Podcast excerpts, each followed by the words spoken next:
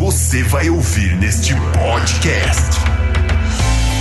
Que as mulheres têm 18%, em geral, 18% se dedicam quase 20% a menos nos seus negócios do que os homens, por causa dessa jornada dupla ou tripla.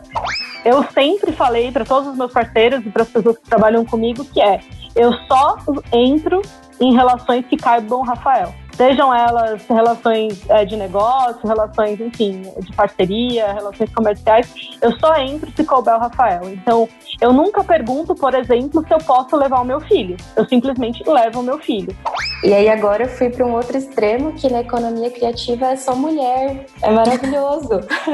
e assim, são mulheres maravilhosas, assim, desenvolvendo cada trabalho lindo.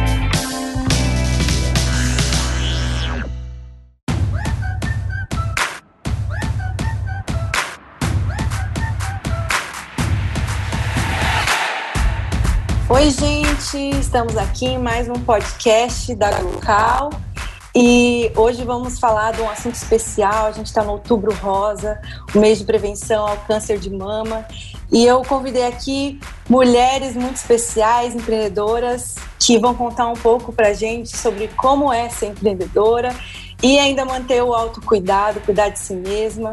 Eu sou a Juliana Gouveia, diretora da Glocal Aceleradora empreendedora social. Olá, eu sou a Bia Diniz, sou empreendedora social também e estou diretora na ONG Cruzando Histórias.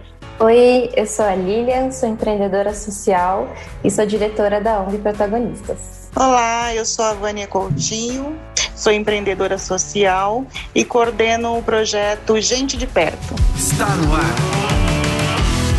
Cultura.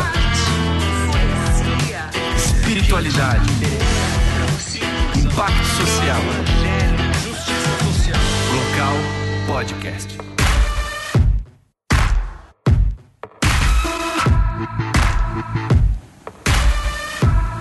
Oi, gente, quero agradecer primeiro a vocês por toparem participar aqui nesse podcast, contar um pouquinho para a gente sobre a experiência do que é ser uma empreendedora, mulher e todos esses desafios e ainda continuar se cuidando, olhando para si.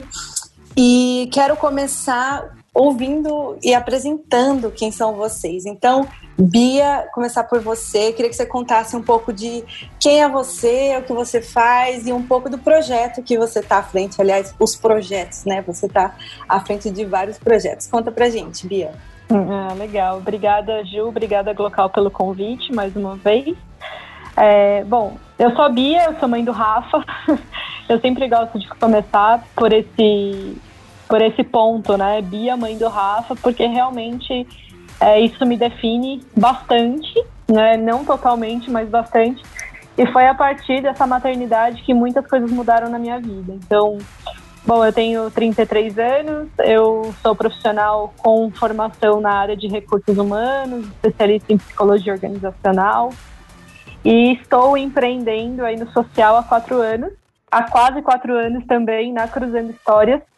E foi também um processo né, de transição de carreira, de, de me entender enquanto profissional, de ir atrás dos meus sonhos, das minhas vontades, da minha vontade né, de transformar um pouquinho do nosso mundo. E isso aconteceu a partir muito da lente da maternidade. Então, hoje eu estou, eu sou fundadora, né, e sou presidente da ONG Cruzando Histórias, que é uma ONG que escuta, acolhe e desenvolve pessoas que estão enfrentando desemprego, né? Pessoas essas, em especial as mulheres. Então a gente trabalha com reinserção profissional, com pessoas aí um pouco, um pouco mais velhas, né? Porque normalmente as ONGs trabalham com a inserção do jovem e não é exatamente o que a Cruzando Histórias faz. A gente trabalha com pessoas que estão buscando a recolocação. Então, pessoal aí entre 30, 40, 50 anos, né? Principalmente as mulheres que são tão afetadas pela maternidade nas suas carreiras. Legal, Lilian, conta pra gente. Bom, eu tenho 30 anos, eu sou designer digital de formação e há algum tempo eu já, já venho bem satisfeita, assim, eu gosto, gostei, já amei muito o design, mas sempre achei que meu caminho era outro. e aí me encontrei por acaso empreendedora social, eu nem, nem me considerava uma empreendedora, né? Nem, nem sabia que eu era. Até a Ju que, que falou: Nossa, mulher, você é empreendedora. eu, nossa, é verdade. Então, eu tô aí com, como ONG protagonistas há um ano, né?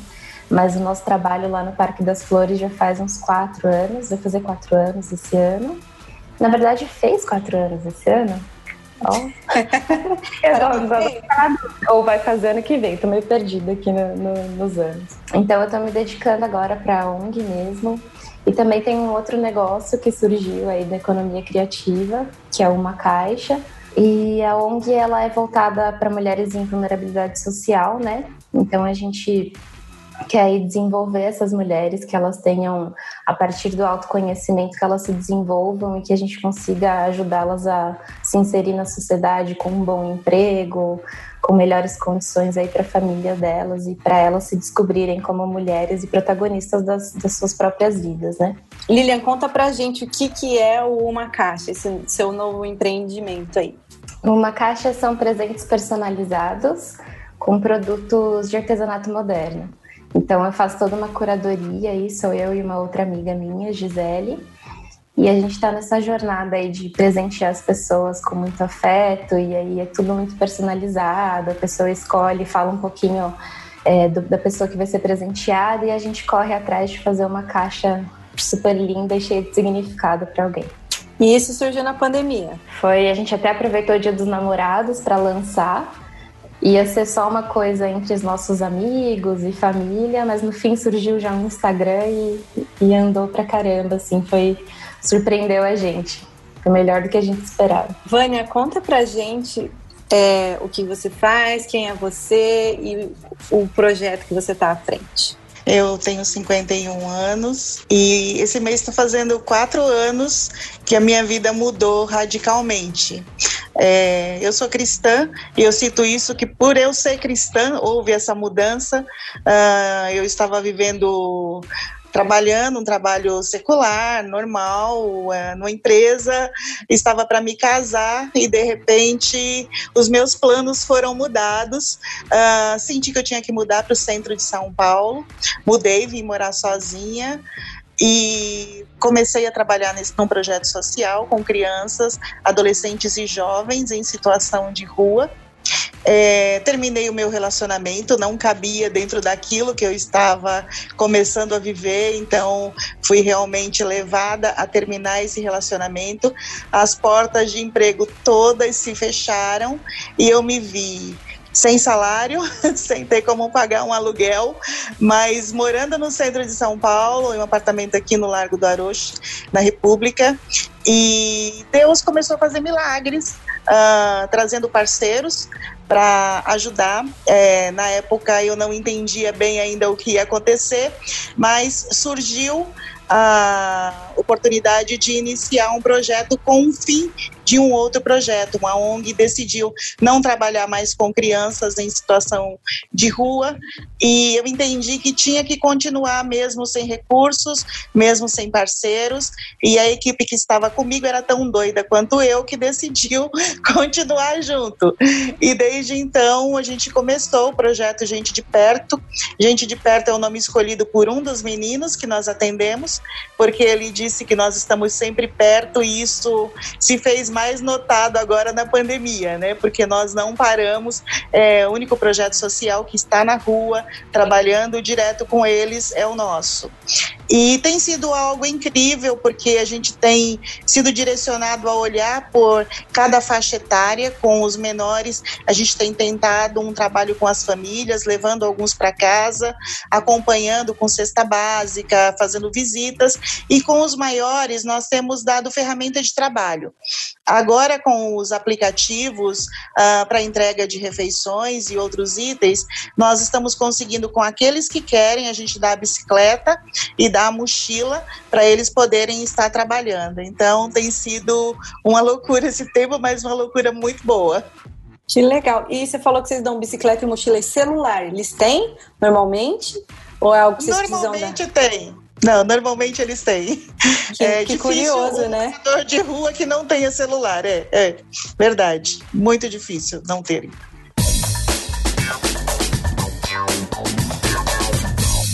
Gente, eu quero falar, chamei essas mulheres aqui porque nós aceleramos esses três projetos lá na Glocal Aceleradora.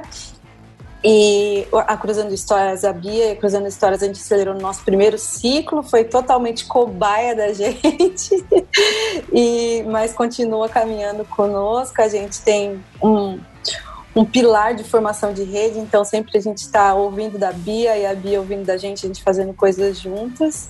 E a Lilian e a Vânia, a gente acelerou no nosso segundo ciclo. São mulheres empreendedoras que vivem desafios e que também apoiam mulheres, né?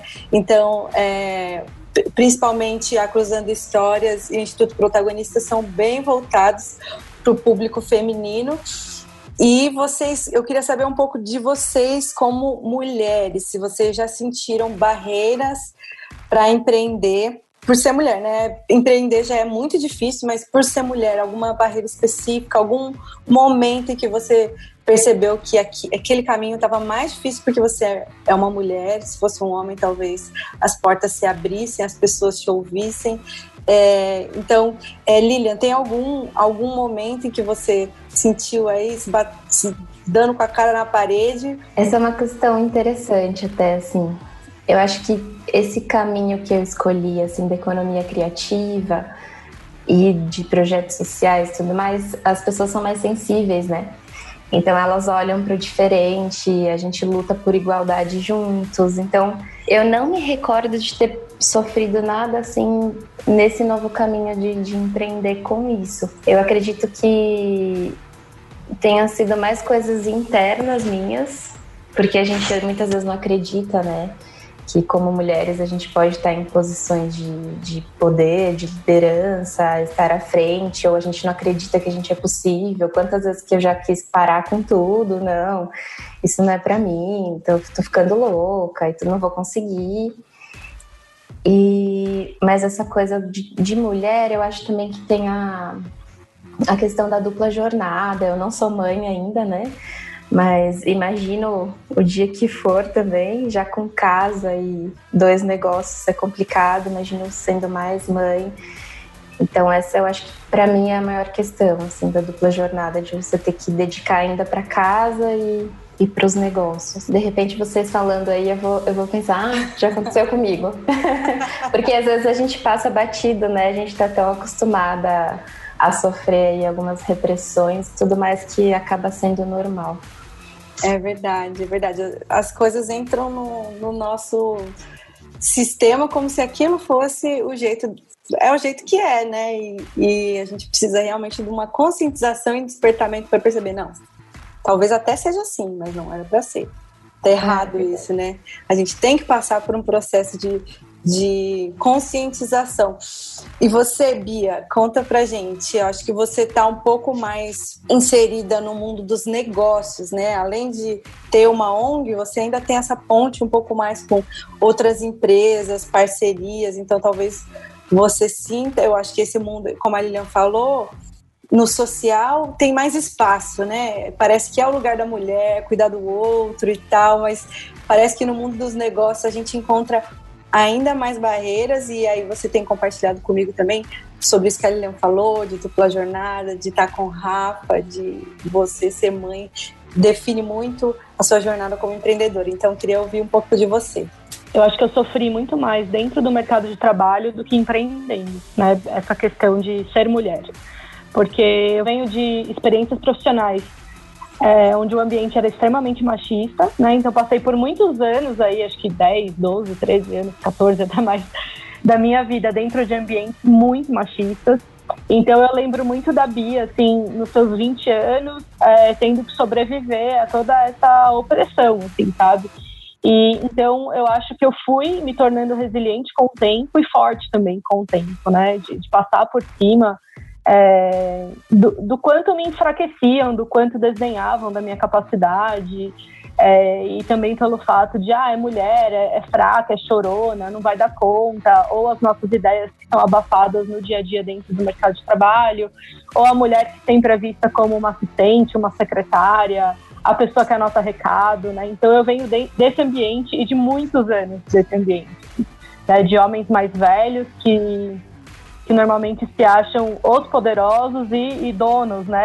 Os patrões das mulheres que, que trabalham com eles. Então, como eu passei muitos anos por isso, e sempre foi um grande incômodo, né? Sempre, e, e eu acho que com o tempo isso ganhou mais força dentro de mim, de entender que aquilo não era certo.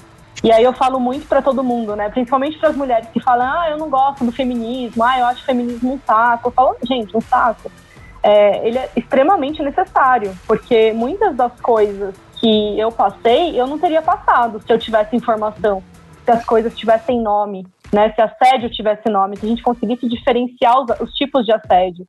Então, Infelizmente, então, né? É o que a gente é infelizmente existe o feminismo infelizmente para eu falo como tudo isso é eu falo felizmente porque enfim eu acho que é uma coisa muito recente ainda na nossa vida eu acho que, sei lá, de, de cinco anos para cá, que as coisas vêm ganhando nome, né? E a gente vem entendendo o que é o que é legal, o que não é legal. Então acho que foi um processo assim de desaprender, né? De desconstruir muita coisa dentro da nossa cabeça é, e de passar a não aceitar mais aquilo, né? Então eu vivi muito esse processo dentro do mercado. E quando eu resolvi sair do mercado, eu já saí com, com isso na minha cabeça. Eu nunca mais vou passar por isso. Né? Então, é, eu tomei para mim, assim. Agora eu vou ser dona da minha carreira, né? Eu, eu estou à frente do meu negócio, né? não sou dona porque não é, um, não é um negócio comum, é uma organização social, então eu estou representando esse negócio, mas aqui dentro, né, e na minha vida, não cabe mais é, esse tipo de, de, julgamento. Claro que não está tudo sobre o meu controle, então ainda acontece sim, mas eu percebo muito mais é, velado. Eu acho que é muito mais nos olhares, é, no, sabe, naquele, naquele jeito assim, ah, é só uma menina, é só uma menina com uma mochila, ah, é só uma menina com uma lousa, né? Então, esses comentários, assim, que, é, que, são num tom bem mais baixo do que eu estava acostumada, nos olhares, olhares de desdém que costumam acontecer, mas ainda assim, é, para mim, eu acho que eu venho tirando isso de letra, né? E uma das coisas que eu coloquei quando eu saí do mercado, eu tenho, eu tenho um filho de seis anos, né? O Rafa tinha quatro anos quando eu saí do, do mercado de trabalho tradicional e vim assumir o meu empreendedorismo. Eu sempre falei para todos os meus parceiros e para as pessoas que trabalham comigo que é, eu só entro em relações que caibam Rafael. Sejam elas relações é, de negócio, relações, enfim, de parceria, relações comerciais, eu só entro se couber o Rafael. Então, eu nunca pergunto, por exemplo, se eu posso levar o meu filho. Eu simplesmente levo o meu filho. Né? Porque se eu preciso que ele esteja comigo e eu não tenho rede de apoio, eu não tenho que ficar justificando isso para ninguém. Né? Ele é a minha prioridade e o meu negócio é construído a partir dessa minha necessidade de ser mãe, ser mulher, e, enfim, e, e ter a minha carreira, as minhas coisas. Então, é, eu tenho feito isso. Confesso que agora na pandemia tá tudo virado de cabeça para baixo, né? Porque eu perdi essa rede de apoio, né? Perdi a escola, meu marido e minha mãe, que são meu braço direito e esquerdo, eles continuaram trabalhando normalmente em seus empregos. É, o meu marido com um pouco mais de flexibilidade, mas ainda assim trabalhando.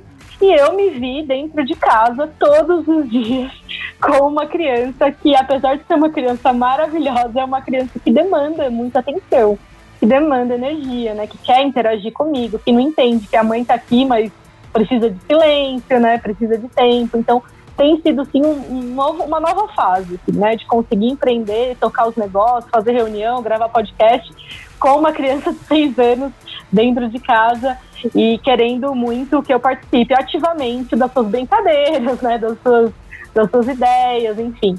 Então, a gente está vivendo essa fase. Mas eu acho que para a mulher tem tudo isso mesmo, né? Principalmente o fato de que a maternidade, assim, a criação do filho, né? A energia do filho, a demanda do filho, ainda é jogada muito sobre nós, mulheres, e não é tão cobrada dos pais. Então é casa para cuidar, é filho para cuidar, é negócio para tocar. Então é muita coisa, mas está acontecendo, né? Acho que as coisas estão se ajustando também com o tempo e principalmente pelo entendimento de que não vai voltar a ser como era antes tão cedo. Acho que eu digeri isso ao longo dos últimos meses e comecei a aceitar que é uma, uma fase bem duradoura, né, e que a gente tem que conseguir conciliar. E estou tentando fazer isso na base do diálogo, assim, né, de conversar mais com meu filho, explicar as minhas necessidades, falar sobre, mais sobre as minhas necessidades não só para ele, mas também para o meu marido, para minha mãe, para eu ter esse ambiente, assim, né, de, de, de espaço meu. Eu preciso de um espaço meu, né? Então acho que isso tem acontecido nos últimos tempos aí. Bia, fiquei curiosa. Você falou que você não, não pede permissão, simplesmente leva o Rafa quando precisa. Qual é a reação quando as pessoas veem que você levou seu filho? Então, eu, eu já senti assim, tipo, ah, aqui não é lugar de criança, ou não pode entrar criança tal. Aí eu falo, bom, então tá bom. Então, é, se ele não pode entrar, se ele não pode participar, eu vou embora.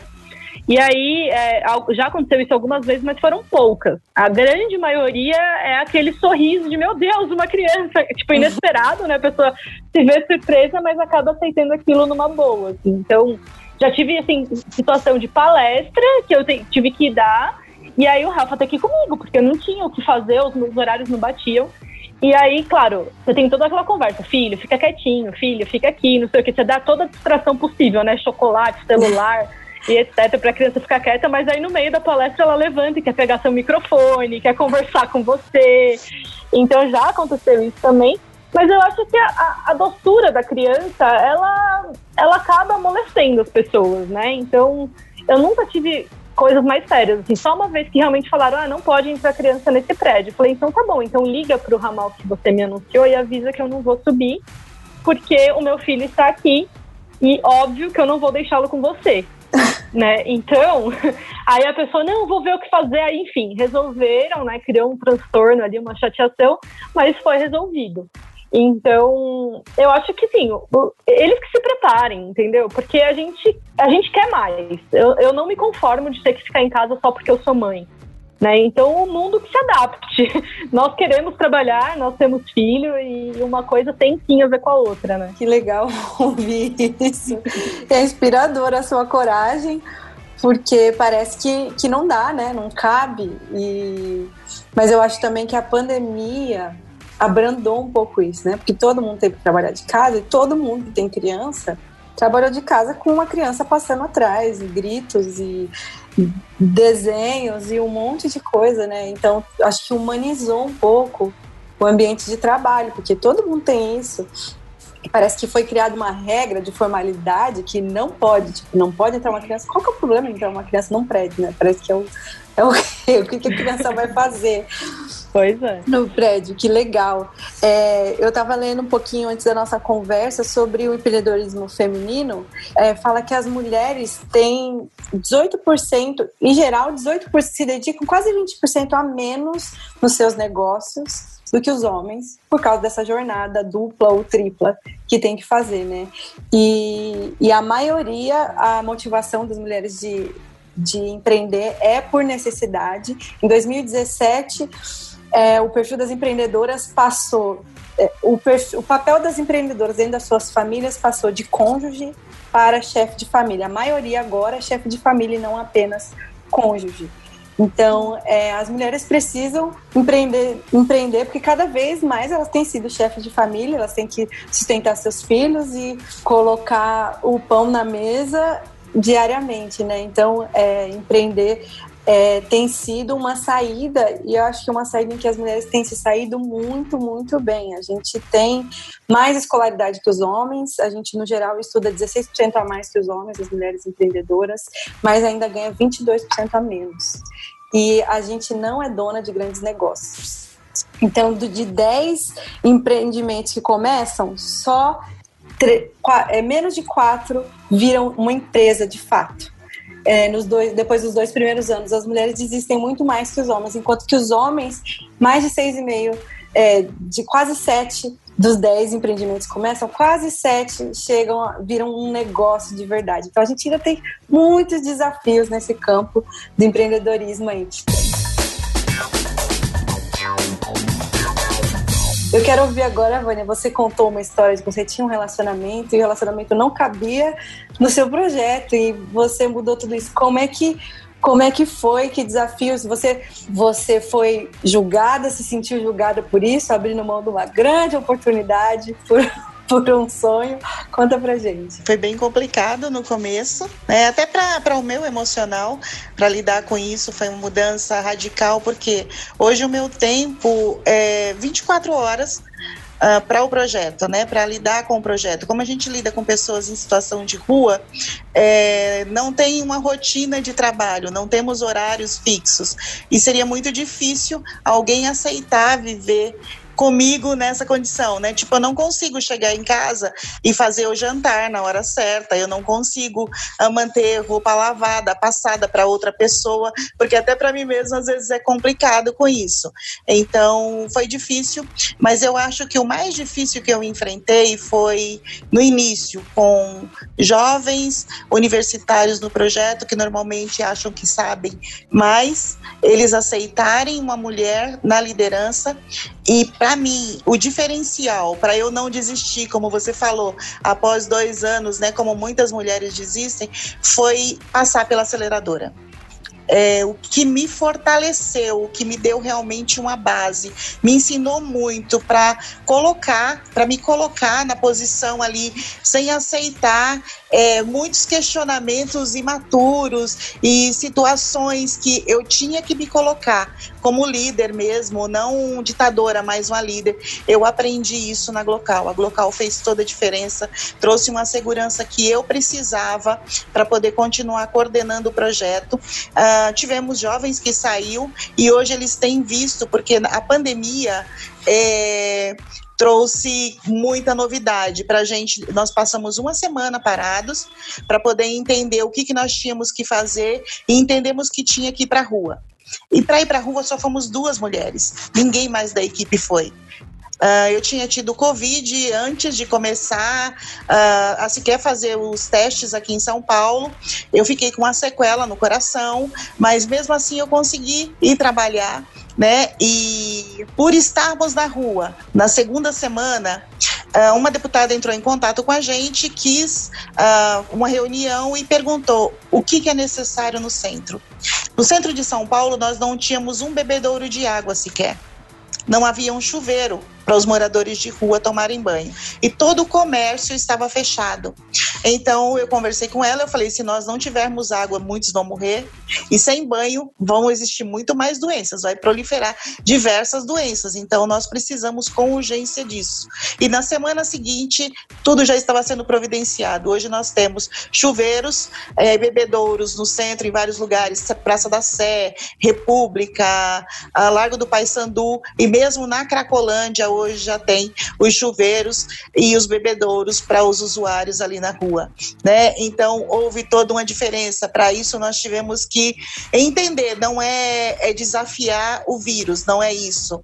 É entender que precisávamos estar ali, lógico, com máscara, com luvas, mas atendendo as crianças, adolescentes e jovens que não temos em São Paulo abrigo suficiente para onde encaminhar. Logo no primeiro dia, assim que chegamos na Praça da Sé, um grupo deles vieram ao nosso encontro e falaram: Tia, ninguém veio ver a gente só vocês. E a partir dali a gente começou a levar água até ser construído os bebedouros, levar alimentos e o vínculo com eles cresceu muito por causa disso. E nesse tempo nós começamos também a entregar com a ajuda de empresários marmitas na Sé. Entregamos, a Glocal participou muito divulgando o nosso trabalho, tentando levantar parceiros para gente. Entregamos por dia, no primeiro mês, mil marmitas na Praça da Sé. Hoje nós estamos fazendo isso com a parceria da prefeitura na Cracolândia. Nós estamos entregando na hora do almoço 500 marmitas e no jantar mais 500. Quando alguns parceiros enviam, entregamos água também. Então, foi necessário tomar um posicionamento, mas eu digo que se eu não tivesse participado realmente da aceleração, eu não teria suporte emocional para poder continuar, porque eu não sabia. Eu, eu falo que eu caí ali no meio de uma a coordenação de um projeto sem ter ninguém me avisado antes que isso ia acontecer, né? E foi fundamental, fundamental mesmo para mim. É, tive que também, é, no começo, por tanta demanda de trabalho, por ter que estar tá provando ali que era capaz, eu descuidei muito da minha saúde. Com isso, eu enfrentei, nesse tempo de pandemia, além de toda essa loucura de trabalho, diversos problemas de saúde. Que teve uma hora que eu tive que dar uma desacelerada para poder cuidar de mim também, para não parar de vez o trabalho e graças a Deus uh, vários profissionais hoje têm me atendido e têm conseguido me dar esse suporte para eu continuar caminhando. Vânia, que gostoso ouvir que a gente te ajudou. E eu lembro de você em momentos de crise assim, sem saber o que fazer, com a equipe meio dividida, e eu te perguntar, mas você é a líder? Você, é, mas a gente toma uma decisão junto. Mas você é a líder? e isso é muito difícil pra gente. Acho, eu, eu, já me vi em situações assim, muitas vezes, em que parece que eu tive que consultar todos para que o peso da decisão fosse menor nas minhas costas. Porque se desse errado, né? Parecia que era o fim. E a gente mal sabe. Você tá falando, ah, ninguém me avisou no empreendedorismo que era assim assado. A gente não sabe. Quando a gente entra no empreendedorismo, a gente não sabe o que está esperando. Bom, nesse cenário que a gente está vivendo, ninguém sabia de nada sobre uma pandemia, né? Mas te, teve oportunidades e desafios, né, dos, dos, dois lados. E, por exemplo, a Lilian começou um negócio novo. Vocês se estabeleceram como uma organização de confiança do governo, como representantes ali no centro, prestando socorro. E eu quero te parabenizar pela, pela sua coragem de, de enfrentar, de ir para a linha de frente no meio de, um, de uma pandemia, numa situação em que ninguém queria sair de casa. Eu lembro também de falar com você naqueles dias que a rua estava deserta, que estavam fazendo reportagens lá no centro, que não tinha ninguém, você estava lá. Eu, ai meu Deus, a Vânia, meu Deus, o que, que a Vânia está fazendo? Mas que bom que você teve essa coragem. Mas eu já quero entrar no, no nosso próximo assunto, porque eu, eu, comecei falando que a gente está com, essa, com esse assunto por causa do Outubro Rosa, que incentiva as mulheres a fazerem o autoexame, a combater o câncer de mama. E você falou aí que você se descuidou. Então, se você puder contar um pouco para a gente o que você está vivendo aí na área da saúde, o que, que aconteceu, compartilhe um pouco para a gente o que que esse descuidado com você acarretou? É, eu tenho um problema na coluna, na verdade, são três problemas, né? Que eu falo que eu sou extravagante até nisso. Veio vários de uma vez, então eu tenho um problema de hérnia de disco, uh, de bico de papagaio, e tem uma vértebra que ela saiu do lugar e está alojada embaixo de outra. Então eu não posso pegar nem 3 quilos de peso. E no tempo da pandemia, nós levávamos cestas básicas, levávamos uh, fardos de uh, garrafas de água mineral para Sé, e sem um carro, isso com um carrinho. Então, uh, isso foi acarretando mais problemas, minha mobilidade ficou muito mais lenta, e como eu falei, por causa da pandemia, do, do Covid, eu fiquei com a sequela no coração, tive que fazer diversos exames para poder verificar realmente como estava. Hoje eu tenho um acompanhamento médico, né? E eu creio que por causa do estresse, de tudo isso, porque lógico, trouxe um estresse muito grande, eu fiquei com uma pangastrite que é uma gastrite no estômago todo. Ah, com dores horríveis, eu tive crises de passar muitos dias sem conseguir me alimentar, tudo que comia doía, tudo, absolutamente tudo. E eu fui protelando o cuidado, até que chegou um dia que eu não conseguia realmente andar e eu tive que buscar ajuda. Tive muitos parceiros que me ajudaram, inclusive a Carol e a Nani, que foram os meus mentores na Glocal, né? Eles acabaram se tornando amigos, parceiros e me ajudando a levantar outros parceiros para poder fazer todos os exames que eram necessários. Uh, uma quiropraticista sensacional, é uma mulher empreendedora incrível também, que hoje é uma parceira minha, porque ela que cuida da minha coluna. Então foi necessário necessário dar uma parada para poder cuidar da saúde e recomeçar a caminhada, né? Recomeçar a estar ali à frente, mas reconhecendo as minhas limitações. Hoje eu não pego peso nenhum. Eu falo, vocês são jovens, para o restante da equipe carrega aí. Eu só vou coordenando mesmo, me colocando, não, é, não querendo, porque realmente não tem condições, né? Então tá aí, mas estou cuidando, graças a Deus, com profissionais muito bons, acompanhando, inclusive na área emocional. Tenho também uma psicóloga, gente, tem muita mulher mulher maravilhosa trabalhando e eu tenho várias assim me dando suporte agora uma nutricionista também fantástica. Então é isso tá? Deus está também preparando né? Cercando todos os cuidados para a saúde. E agora se descuidar nunca mais Em nome de Jesus, né? Ô, Bia, conta pra gente. É, você tem, já teve algum desafio assim na área de saúde, física, emocional? É, você consegue se cuidar, manter o seu autocuidado aí? Como é que é para você? Ai, gente, eu sou uma farsa, porque no início da pandemia, tipo, a primeira coisa que veio na minha cabeça foi o autocuidado. A gente trabalha muito com autocuidado dentro da Cruzando, nos projetos, a gente recomenda muito, né, o autocuidado. Enfim, eu lembro nos primeiros dias que, acho que, no, nossa, na primeira semana, eu tentei e fiz um material para mim, né, alguma, eu queria fazer algumas anotações sobre coisas é, e práticas de autocuidado para mim, para Bia, e aí ficou tão legal que eu fiz até um material digital, assim, e divulguei para muita gente. Fiz tipo um PDF de autocuidado e compartilhei com muita gente, além do público da Cruzando. Passei para amigos, para minha família, com muitas, muitas dicas mesmo de autocuidado. Só que colocar em prática é outra história, né, gente? É um caminho muito longo entre você, entre você ter consciência de que é necessário, é, você ter o conhecimento sobre como fazer, né? E aí você conseguir colocar em prática. Então, é, não sou a melhor pessoa para falar sobre autocuidado. Eu sei que eu sou uma pessoa que está sempre tentando. Então, hoje, por exemplo, eu acordei e fiz uma coisa que está nos meus planos há muito tempo, que é tentar fazer uma aula de yoga. Eu nunca tinha feito. E eu acordei hoje mais cedo, acordei bem cedo hoje. Aí eu falei, nossa, acordei cedo. Aí eu falei, bom, ótimo dia para fazer aquilo que eu não faço. E eu sempre falo que quero fazer, que é uma aula de yoga. Aí fui lá na televisão, coloquei uma aula de iniciante e fiz. E assim, é aquela tentativa, sabe? De se alimentar melhor, de se cuidar tal. Porém, o que, eu, o que eu, olhando para mim aqui, tô sentado em frente a um espelho, o que, que eu vejo?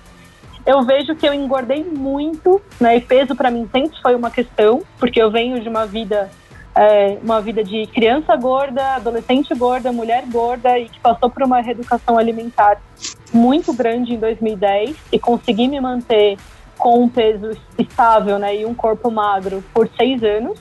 E o empreendedorismo me tirou dessa minha rotina de, de atividade física e alimentação balanceada, porque eu me vejo sempre sendo muito desafiada e principalmente me cobrando muito performance, né? Eu acho que eu sou a pessoa que mais me cobro, assim. Então eu trabalho muito e eu acho que isso não tem nada de saudável. E toda vez que eu falo isso, eu não falo, ah, tô trabalhando muito, não é para as pessoas aplaudirem, é para simplesmente eu escutar que eu estou passando do limite do tanto de trabalho. E isso reflete muito no que eu como, na quantidade que eu como, e, e, o meu corpo está pagando um preço muito alto. Então, o que eu percebi agora na pandemia, que eu engordei demais é, surgiram meus primeiros problemas de saúde, como alteração na tireoide, é, e eu tive uma, um problema na perna, também uma dor na perna, que era por falta de exercício, de ficar sempre na mesma posição, na mesma cadeira. Eu tive que tratar isso, essa, essa dor, tive que fazer um monte de exame para descobrir o que era, e no fim era postural né? E então, assim, eu tenho pago um preço e o meu estômago. Eu nunca tomei tanto remédio. Eu falo, gente, parece uma vovó. Eu acordo, eu tenho que tomar um, um, remédio. Aí daqui meia hora eu tenho que tomar outro remédio. Ou seja, para eu tomar meu café da manhã, eu preciso esperar uma hora e meia de tantos, tantos remedinhos pela manhã, assim. Coisa que, que nunca aconteceu. Então, eu vejo muito que é, é, é, falta de equilíbrio entre trabalho e vida pessoal. Então, como eu disse no começo, não sou um bom exemplo de autocuidado. Porém, se quiser um material lindo, incrível sobre autocuidado, pode me chamar, eu tenho para te dar todas as dicas. faço o que eu digo, mas não faço o que eu faço. Pois é, isso mesmo. e você, Lilian, como é que você está se cuidando? Tô rindo aqui, muito bom. É muito difícil, né, encontrar esse equilíbrio. Ainda mais eh, nessa coisa de empreender e tudo mais, a gente não tem horário, então você vai no começo aí com uma caixa e onde eu tava muito perdida. Meu Deus, eu não comia direito. Aí até minha amiga que eu tenho um escritório lá, com ela, ela falava: você tem que parar, vai comer, você vai ficar mal, sei que. Aí depois de algum, algumas semanas eu voltei e falei: não, deixa eu me acalmar aqui, eu preciso ter uma rotina de alimentação saudável, não dá pra, pra ficar de qualquer jeito, assim. E a gente que trabalha assim com, com outro, né, a gente acaba deixando a gente para depois, né? Então eu percebi muito isso é, quando eu estava fazendo aceleração, Até você chegou para conversar comigo, era uma época que eu não estava muito bem, que eu estava aí no, no, momento da depressão bem complicada e aquela coisa de não querer levantar da cama, e daí como é que fica que eu preciso cuidar de um negócio, eu preciso, né, me cuidar e tudo mais. E foi bem complicada essa época aí de eu preciso ir para aceleração, porque, né, eu tô ali vivendo um negócio maravilhoso, só que eu não tenho vontade e tudo mais. Mas é uma decisão aí que a gente precisa se cuidar mesmo, é, recomendo para todo mundo faça terapia, mesmo que você não não fale, ah, eu sou louca, não, não é isso. Mas a gente para gente se conhecer, para a gente começar a respeitar os nossos limites, né? Eu acho que nessa vida aí de empreendedorismo, em qualquer vida, qualquer rotina, a gente precisa encontrar o equilíbrio e escolher as batalhas que a gente vai lutar, né? Então, até no começo da com a ONG mesmo, quando eu ia para lá, eu voltava para casa muito mal. Porque são situações muito complicadas, assim, de, de se ver e as situações com as mulheres mesmo. Até agora, a gente pegou um caso é, da mulher querendo sair da casa do agressor e tudo mais. E aí eu percebi que nesse tempo todo eu me cuidei muito, assim. Então, passando com psicóloga, todo o tratamento certinho, tentando voltar a uma rotina de exercício, que isso é impossível, mas eu tô ainda na tentativa. Hoje eu fui caminhar. Aí, hoje foi Aqui um ótimo dia para vocês, yoga, caminhar. Então, eu vou inclusive fazer uma aula de yoga hoje à noite para ver como é que é. Aí, nesse processo todo de me respeitar, então, respeitar os limites mesmo. O corpo começa a gritar se a gente não olha, né? A gente precisa se olhar, não tem jeito. A gente precisa deixar algumas coisas de lado e se olhar. Não importa. A gente é o mais importante primeiro e aí as outras coisas vêm depois, né? E aí eu percebi que, que com todo esse meu cuidado nos últimos anos aí com a mente e emocional, eu consegui segurar bastante esse baque com essa mulher ali que eu levei ela na casa da mulher brasileira a gente passou com psicóloga, defensoria pública, delegacia, fiquei o dia todo lá, assim, foi até uma super vitória para a ONG, a gente nunca tinha passado por esse processo todo e dado certo, sabe? Da mulher falar que ela quer sair da casa, eu preciso de ajuda, e a gente vai, ajuda, e ela saiu mesmo. Foi maravilhoso, foi uma experiência incrível. E eu consegui segurar a barra. Eu falei, caramba, eu não acredito que eu consegui. Se fosse antes, eu ia deixar aquilo me atravessar e eu não ia conseguir é, me manter firme ali do lado dela, talvez, né? E aí eu consegui.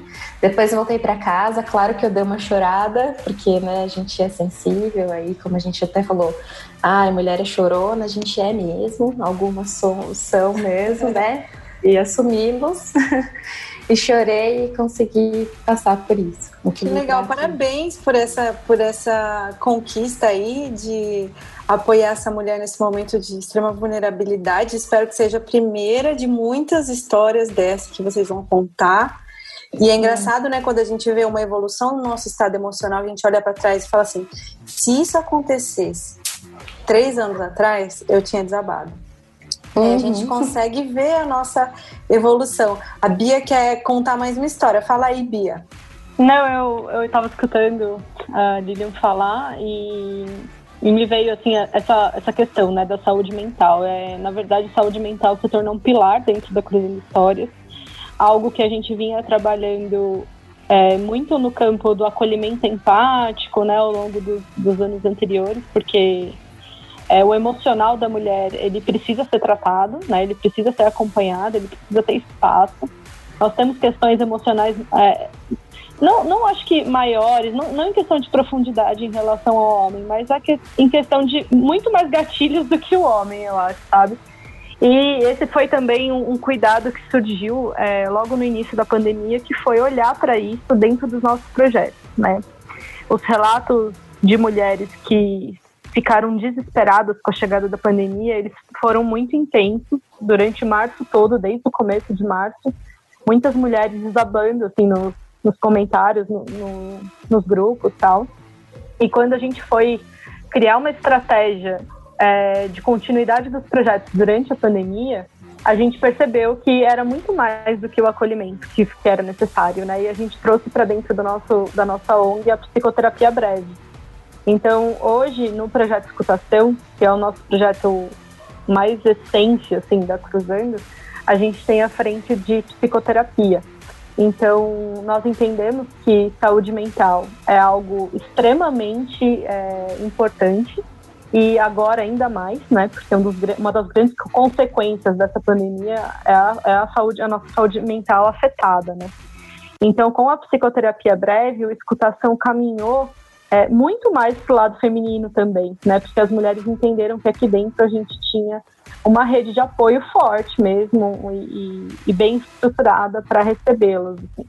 Então, a mulher hoje que entra na Cruzando Histórias, além de ter o acolhimento e orientação de carreira com especialista numa sessão individual e online, ela tem acesso a um psicólogo também para um ciclo de sessões, né? São quatro sessões com psicólogo também individual e online gratuito.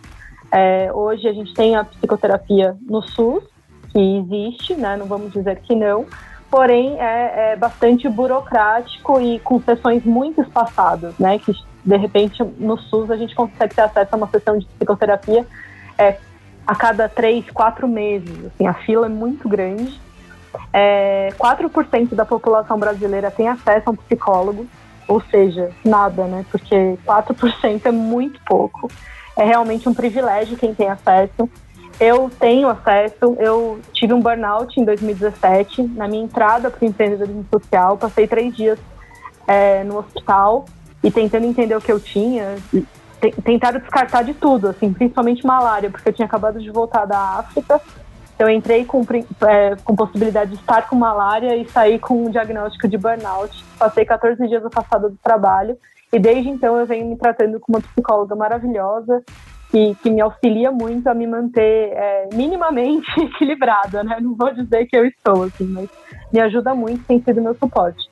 Então, esse ano, pra gente, né, acho que o meu trabalho é, da, na Cruzando Histórias com da Lilian na protagonista tem muita sinergia, inclusive, Lilian, pelo amor de Deus, me chama aí no WhatsApp pra gente fazer coisas juntos, porque tem aqui toda uma estrutura para apoiar vocês também dentro da Cruzando Histórias, as mulheres que passam por, pelo, pelo protagonistas. Então, a gente, é, muito da minha experiência, eu vejo muito de mim nas ações da Cruzando Histórias, né, de coisas que eu faço, e, e o que a Lilian trouxe também, eu acho que é importante falar, é o aumento da violência doméstica durante a pandemia. Apesar de ter tido uma queda nas denúncias, né, houve uma queda, principalmente porque as mulheres estão em casa com seus agressores, está sim aumentando a violência doméstica, né? E a gente tem percebido isso dentro da Cruzando Histórias. No Escutação, é, um em cada três atendimentos esbarram na violência doméstica. É muita coisa, gente. É muita, muita coisa. Então, nós entendemos que era necessário também capacitar todos os nossos voluntários em acolhimento e orientação à mulher vítima da violência doméstica. Então foi algo que também, também chegou na Cruzando com a pandemia, assim, né? É, todos os nossos escutadores, voluntários hoje são capacitados em comunicação não violenta e escuta empática, o que já era habitual, e a gente trouxe uma consultora em diversidade e, e violência doméstica para dentro da organização, a Aline Lima, que faz um trabalho lindo na Ressignificada, é, ela é nossa consultora de projetos hoje e todos os nossos voluntários recebem esse treinamento para poder lidar com a situação de com, com, a situação de violência doméstica e principalmente o quanto isso influencia na carreira da mulher, né? Não tem como dizer, como eu disse, a mulher, nós somos seres únicos, né? As coisas, todas as coisas influenciam sobre a nossa a nossa performance, a nossa vida, enfim. Seja ela profissional, pessoal, mas nós somos uma só, né? Então a gente tem tido esse cuidado com a saúde mental e, e, redobrado agora na pandemia, porque as mulheres estão em esgotamento. Né? A gente está falando aqui de equilíbrio, mas a nossa realidade é a realidade de esgotamento. É a realidade de que está muito difícil lidar com tudo, e isso em, em, em escalas diferentes para as mulheres em situação é, de extrema vulnerabilidade, que já não, já não tinham rede de apoio, né? agora menos ainda. Enfim, mas para toda mulher tá difícil, né, lidar com tudo isso. Então eu falo, ah, é bonito falar de equilíbrio, bonito falar de autocuidado, a gente tem que falar, é necessário. Mas a realidade aí que bate na nossa cara todos os dias e bate nos nossos projetos é a realidade de esgotamento, né, de, de desespero mesmo por não ter com quem contar. Então, como eu faço um atendimento, até voltando um pouquinho na pergunta que você fez para a Vânia, como a gente faz muito atendimento à mulher que está empreendendo aqui na Cruzando Histórias, eu, é, me perguntam muito assim, o que, que é necessário para um empre, uma empreendedora mulher dar certo, né? E aí vou colocar dar certo entre aspas, porque isso também é muito subjetivo. Mas eu falo muito, gente, muito mais do que investimento, porque as pessoas acham que dinheiro resolve tudo. Porque muito mais que dinheiro, muito mais do que a venda, é o suporte que essa mulher tem. Né? Então, seja suporte da família, dos amigos, ou de coletivos, de redes onde ela pode se sentir apoiada e pertencente, mas na verdade, suporte emocional, apoio emocional é o que a mulher empreendedora precisa, porque não é fácil, os desafios são enormes. Né? É, num país aí que onde a maioria dos negócios é, não, não passam dos dois anos, a Ju trouxe um pouco dos dados que, que são reais. A, o Instituto Rede Mulher Empreendedora, a Rede Mulher Empreendedora, fez um, um estudo no começo, no meio da pandemia, vai, acho que lá para maio, com o Instituto Locomotiva, onde mostrou que 70% dos negócios femininos pararam na pandemia tipo, zeraram o faturamento na pandemia. É muita coisa. Né? E ali mais um tanto, um tanto por cento, agora não me recordo, de 14% diminuíram drasticamente o faturamento. Então, isso mostra que nós precisamos nos apoiar, né? Nós precisamos uma ajudar a outra mesmo, e, e, e não só do, do, da boca para fora, mas no dia a dia mesmo, né? Como que a gente pode se ajudar? Como que a gente pode priorizar comprar de mulheres? Como que a gente pode ajudar aquela mãe que não tem com quem deixar o filho, como que eu posso ter suporte para ela? Né? Então trazer para o dia a dia, né? trazer, trazer para a realidade.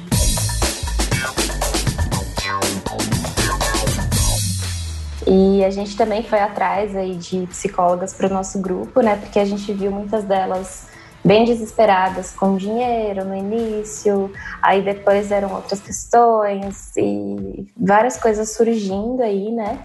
Agora a gente está com um piloto aí acontecendo, que são seis, cinco psicólogas estão atendendo cinco mulheres, mais uma, uma pessoa, mais um companheiro de uma delas, que, que ela comentou, ah, meu marido precisa muito de ajuda e tal, e daí a gente falou, ah, vamos abrir, né, também para o companheiro dela. E tem sido uma experiência maravilhosa, assim, elas estão se achando o máximo porque elas têm uma terapeuta. É muito Ai, a doutora tal me falou tal coisa e olha só, ela me ajudou tanto. Elas estão muito felizes com, com esse cuidado, assim, que a gente está conseguindo colocar aí para elas, né? Porque realmente tudo que eu falei aqui sobre mim, eu sou super é, privilegiada de poder tá indo atrás de yoga agora, ter terapia por tanto tempo e todas as coisas, mas a realidade aí da maioria das mulheres que a gente vê que a gente atende é totalmente diferente, né? É, e... é um privilégio, né, que a gente tem. Muito. Então a gente quer levar um pouquinho disso para elas também, né? Porque elas também precisam se olhar. Algumas ainda não querem, tem, a, a, gente já conversou com algumas, a gente meio que fez um filtro de quem a gente entendia ali, situação que estava mais. estava é, precisando mais de um acolhimento aí mais perto, de profissional mesmo, né? Então a gente fez essa, esse filtro e tem sido super legal. E agora sobre as mulheres empreendedoras, da gente comprar de mulheres, uma coisa maravilhosa assim que eu tenho visto muito linkando lá atrás com o que a Bia falou sobre o mercado de trabalho, que é cruel, que é cheio de homem, e que daí você entra numa sala, ainda mais trabalhando com tecnologia a vida toda, a gente entra numa sala com 10 homens e você é a única mulher, né? E você fala, caramba, só tem homem aqui em posição de poder, e cadê as mulheres, e cadê os negros, e cadê, né, cadê a diversidade aqui? E aí agora eu fui para um outro extremo que na economia criativa é só mulher, é maravilhoso. e assim são mulheres maravilhosas, assim desenvolvendo cada trabalho lindo. E acho que 90% das, das nossas fornecedoras são mulheres. Então é muito legal assim ver toda essa rede trabalhando junta e até a gente quer fazer uma, uma divulgação falando disso mesmo. Ó, você sabia que você compra uma caixa que é feita por é, 90% dessa caixa é feita por mulheres, né? Então isso é muito legal aí da gente de se apoiar e de, de se ajudar. Então você, na verdade, criou um negócio de impacto também, né? Você já tinha um, uma organização social e agora você criou um negócio de impacto social, porque está gerando impacto aí na sua cadeia. Na sua cadeia de né? valor. É, bom demais. Nem, nem, nem tinha pensado tanto nisso, não. é sim, é sim. Vamos elaborar isso daí, porque é com certeza um, um negócio que é, impacta a vida de muitas mulheres, como você está falando aí. Que legal.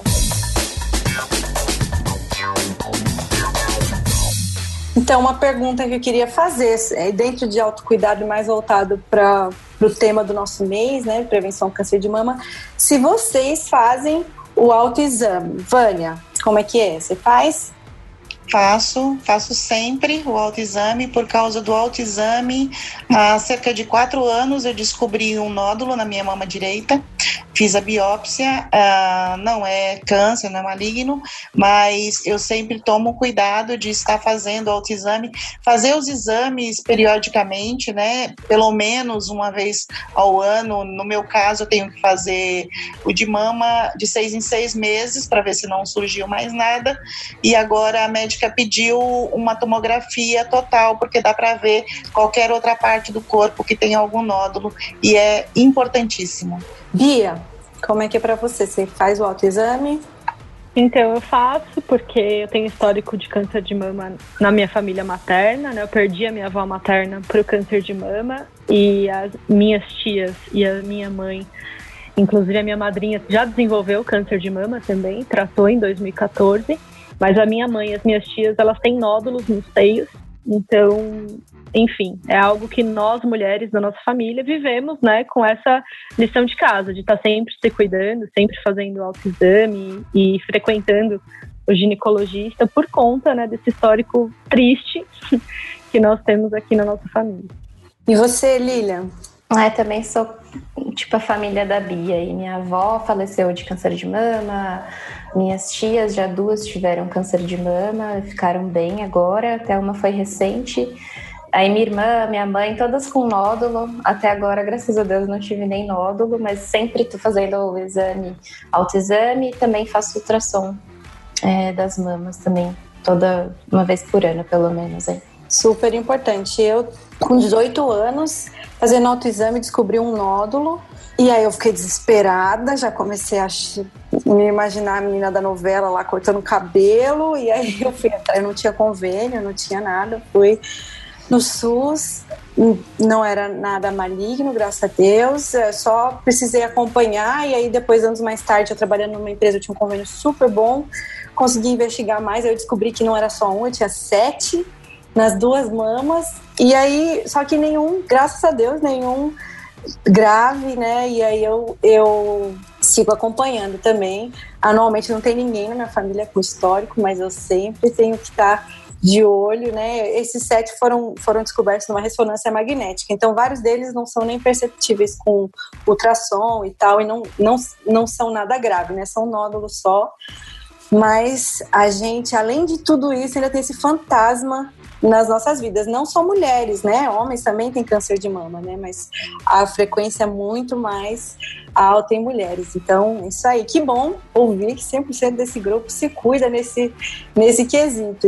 E, e aí, no meu caso, eu tenho que colocar o, cel, o celular para me avisar de ano em ano. Olha, tá na hora de marcar o exame de novo. Senão eu esqueço. Que legal. E aí já fica uma, uma dica aí para mulheres empreendedoras ou qualquer mulher muito ocupada. Coloque seu celular para te lembrar disso.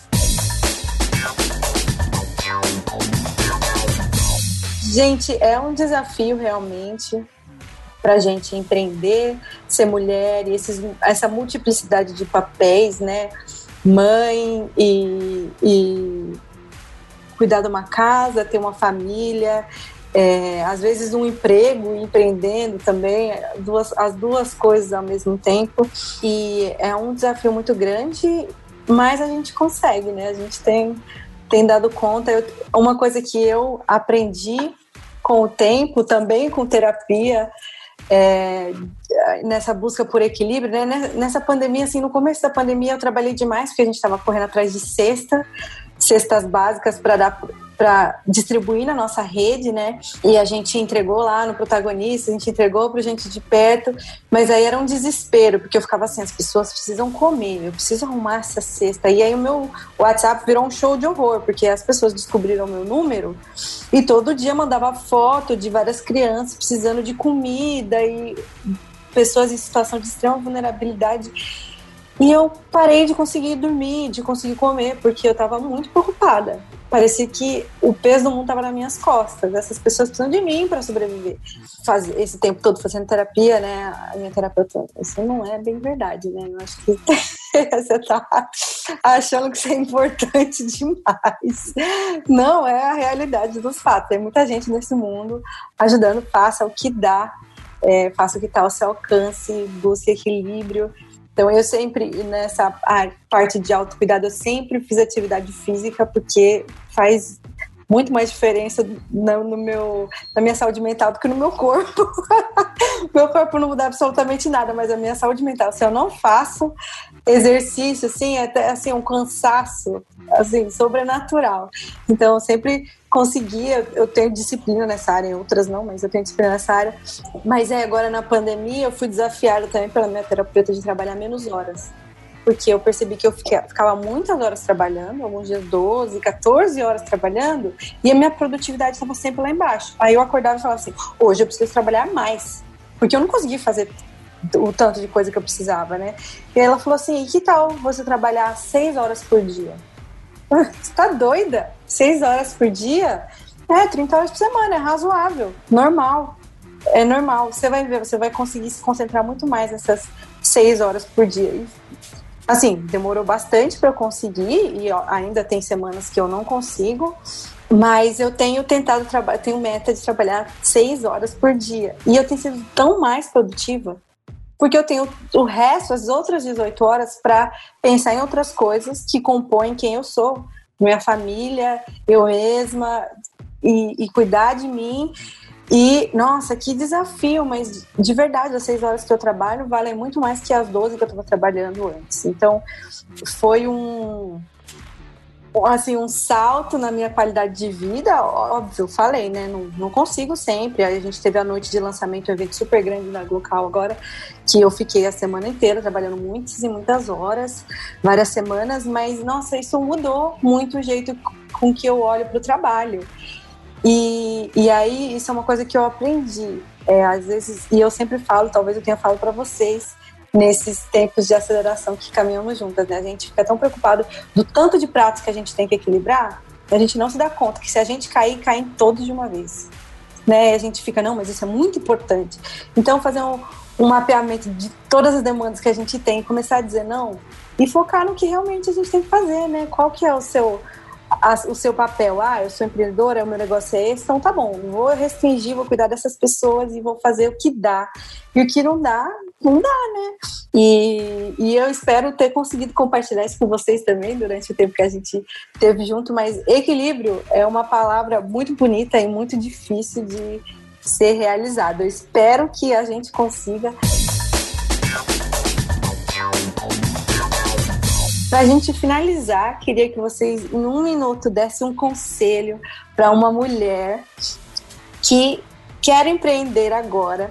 O que, que essa mulher deve fazer para ter, ser bem-sucedida como empreendedora e ainda ser bem-sucedida nos seus outros milhares de papéis que tem? Continuar sendo ela mesma e cuidando de si, olhando para si com carinho. Fala aí, Bia, começa por você. Ah, bonita. Eu primeiro, né? Faz a pergunta e joga assim na fogueira, né? Conselho. Eu acho. Bom, conselho. Trate o seu negócio como um negócio. Independente do tamanho, independente do, do, do propósito, independente, enfim, trate como um negócio sempre. E isso significa ganhar dinheiro, né? Ganhe dinheiro, foque em vendas, em dinheiro, em negócios mesmo.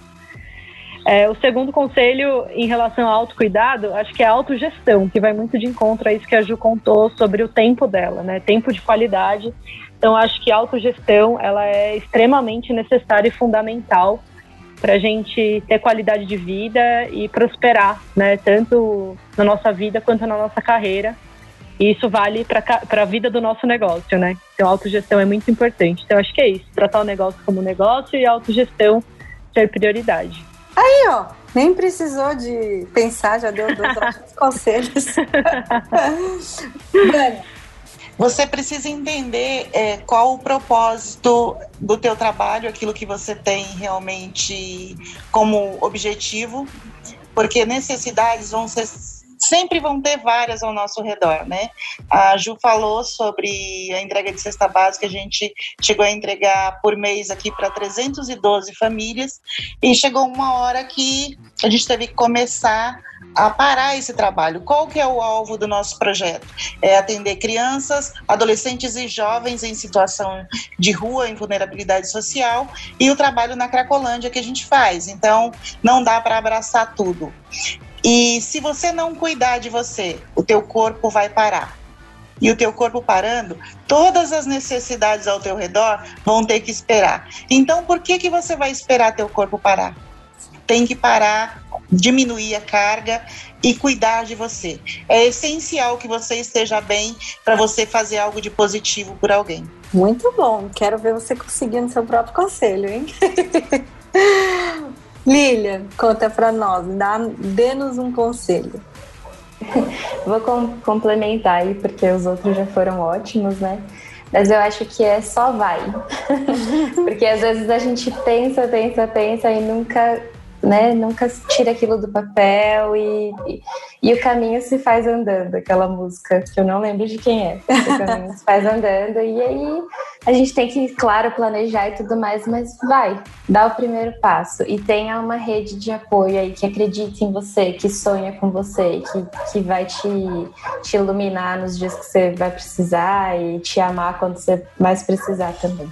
Ah, que legal, gente. Muito feliz com esse papo aí, com três mulheres maravilhosas que têm feito grande diferença nesse mundo, na vida de mulheres, jovens e crianças. E espero ainda que vocês escolham muitos frutos. E espero também que vocês sigam cuidando de vocês, para cuidar dos outros, para poder cuidar dos outros, né? Aquela história do avião, se despressurizar, põe sua máscara primeiro, depois você põe a máscara em quem está do seu lado.